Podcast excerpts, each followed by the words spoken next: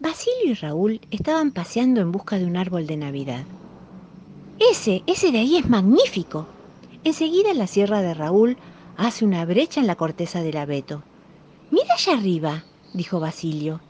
Una forma roja se desplazaba lentamente por el aire. ¿Será Papá Noel? Vamos a seguirlo. Los dos leñadores suben la colina para estar más cerca del cielo. No apartan los ojos de ese punto rojo que roza la punta de los árboles. ¡Oh, es un globo! dice Basilio decepcionado. Raúl trepa al árbol, estira el brazo y ¡pam! El globo se revienta al contacto con sus garras. Sorprendido por la explosión, Raúl no comprende cómo ha llegado una carta a su mano.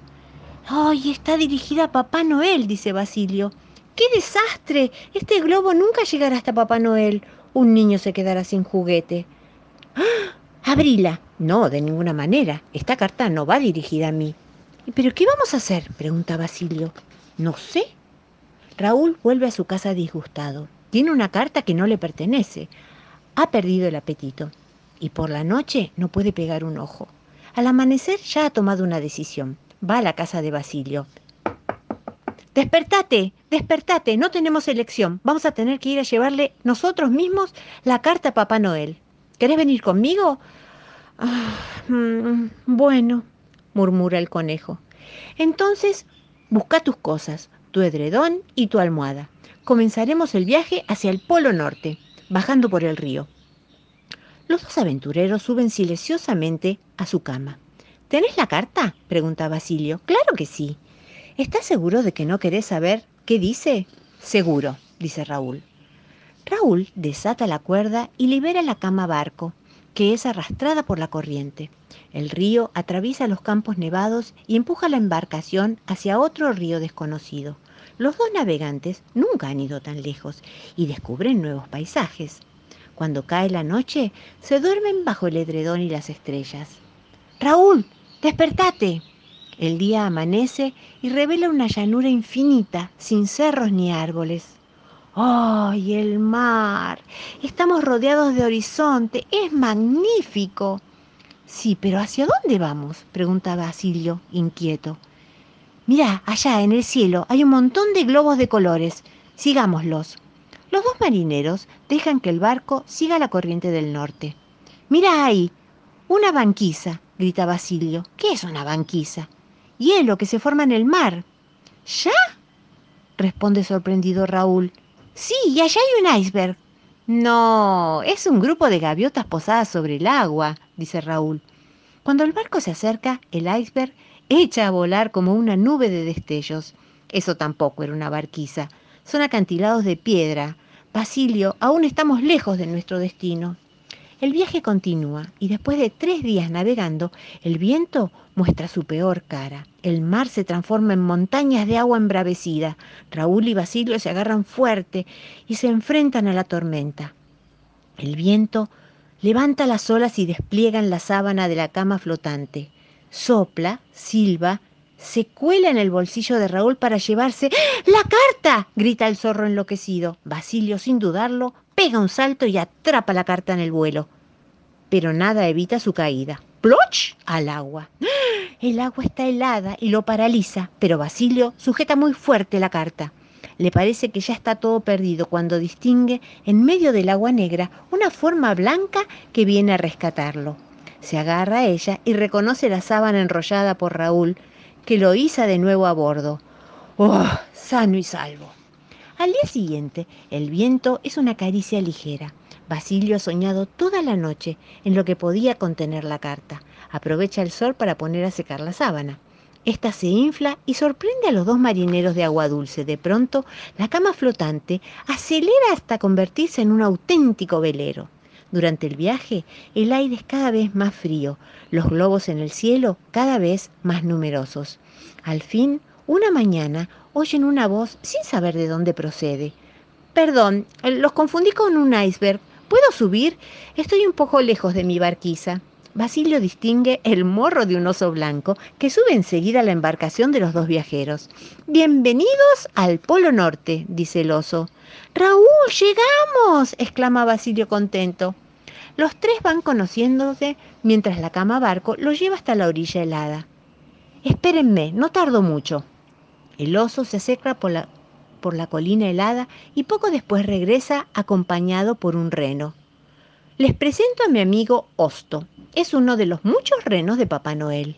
Entonces Osto les dice que puede llevarlos hasta donde vive el gran hombre vestido de rojo. El oso hace un arnés con las sábanas, lo coloca alrededor del cuello de Osto y la cama se transforma en trineo. ¡Allá vamos! Parecía que el reno volaba sobre el paisaje nevado, los fiordos y los bosques de pinos blancos como merengues. Raúl y Basilio comprenden en ese momento lo que quiere decir el Gran Norte. Después de dos días deslizándose, Osto desacelera su carrera hasta detenerse. La casa de Papá Noel está detrás de esos pinos. ¡Pim! ¡Pam! ¡Pum! ¡Pam! ¡Pam! En el cielo los pájaros explotan los globos con el pico y miles de cartas de los niños de todo el mundo caen lentamente como si fueran copitos de nieve. Pueden dejar la carta junto a las otras. Los duendes vendrán esta tarde para llevarlas. ¿Pero no vamos a ver a Papá Noel? pregunta Basilio inquieto. Mm, no lo creo. Pero al crujir de la nieve les indica una presencia. Raúl y Basilio no pueden creer lo que ven sus ojos. ¡Es él! No era para nada como se lo habían imaginado. Los tengo que felicitar por su esfuerzo. Me alegro de haber podido conocer a los que quieren tanto a los niños. ¿Y ustedes trabajaron, trajeron su carta? pregunta Papá Noel. ¡Ay, no! responden Raúl y Basilio boquiabiertos. Estoy seguro de que ya han pensado algún regalo. Oh, sí, claro. Tengo decenas de ideas, responde Basilio. Y yo cientos, exclama Raúl. Entonces vengan, seguro que encontrarán el regalo de sus sueños en mi taller. Siguen a Papá Noel y a lo lejos escuchan extraños estruendos y chasquidos. Después de atravesar un zaguán iluminado, distinguen los ronquidos de las máquinas, los zumbidos de los mecanismos, los silbidos del vapor y las canciones de los duendes. La puerta de uno de los lados se abre y deja escapar el calor y la luz del taller. ¿Qué es esto? ¿Saben lo que es? se anima a preguntar Papá Noel. Raúl y Basilio entran maravillados. Hay miles de juguetes. ¡Ay, Dios mío! Es imposible elegir, dice Raúl. Ya lo tengo, responde Basilio. Yo quiero un oso de peluche. Pero si es enorme, no podremos llevarlo. Será más fácil el dragón. Además, tiene alas articuladas. No me gusta. Asustará a los habitantes del bosque. Estas bestias escupen fuego. El camión de bomberos me parece más razonable. No necesito un camión de bomberos. Con cada juguete, el tono de su voz se va elevando. Incapaces de ponerse de acuerdo, estalla la pelea. Por suerte, Papá Noel no tarda en intervenir. Les propongo un regalo muy diferente para reconciliarse. Raúl y Basilio dejan enseguida de lado su disputa, un poco avergonzados. Es un regalo que se escucha, se respira y se siente solamente lo tendrán en sus corazones. Raúl y Basilio no comprenden muy bien. Papá Noel continúa enigmático. Es algo que se ve en el cielo y que se desplaza como una estrella fugaz. Raúl y Basilio se miran con los ojos como platos. Los dos responden a la vez. Un viaje en trineo para repartir los regalos. Dar es dar y viajar, soñar. Así, los dos amigos acompañaron a Papá Noel aquella noche de Navidad. ¿Los viste? Pasaron tan rápido que yo tampoco los vi, pero ellos lo disfrutaron un montón. ¡Oh, oh, oh! ¡Feliz Navidad! Hace mucho frío y los negocios esperan con impaciencia las ventas, las ventas. Frente a la vidriera de una gran juguetería hay chiquillos que suspiran, que suspiran.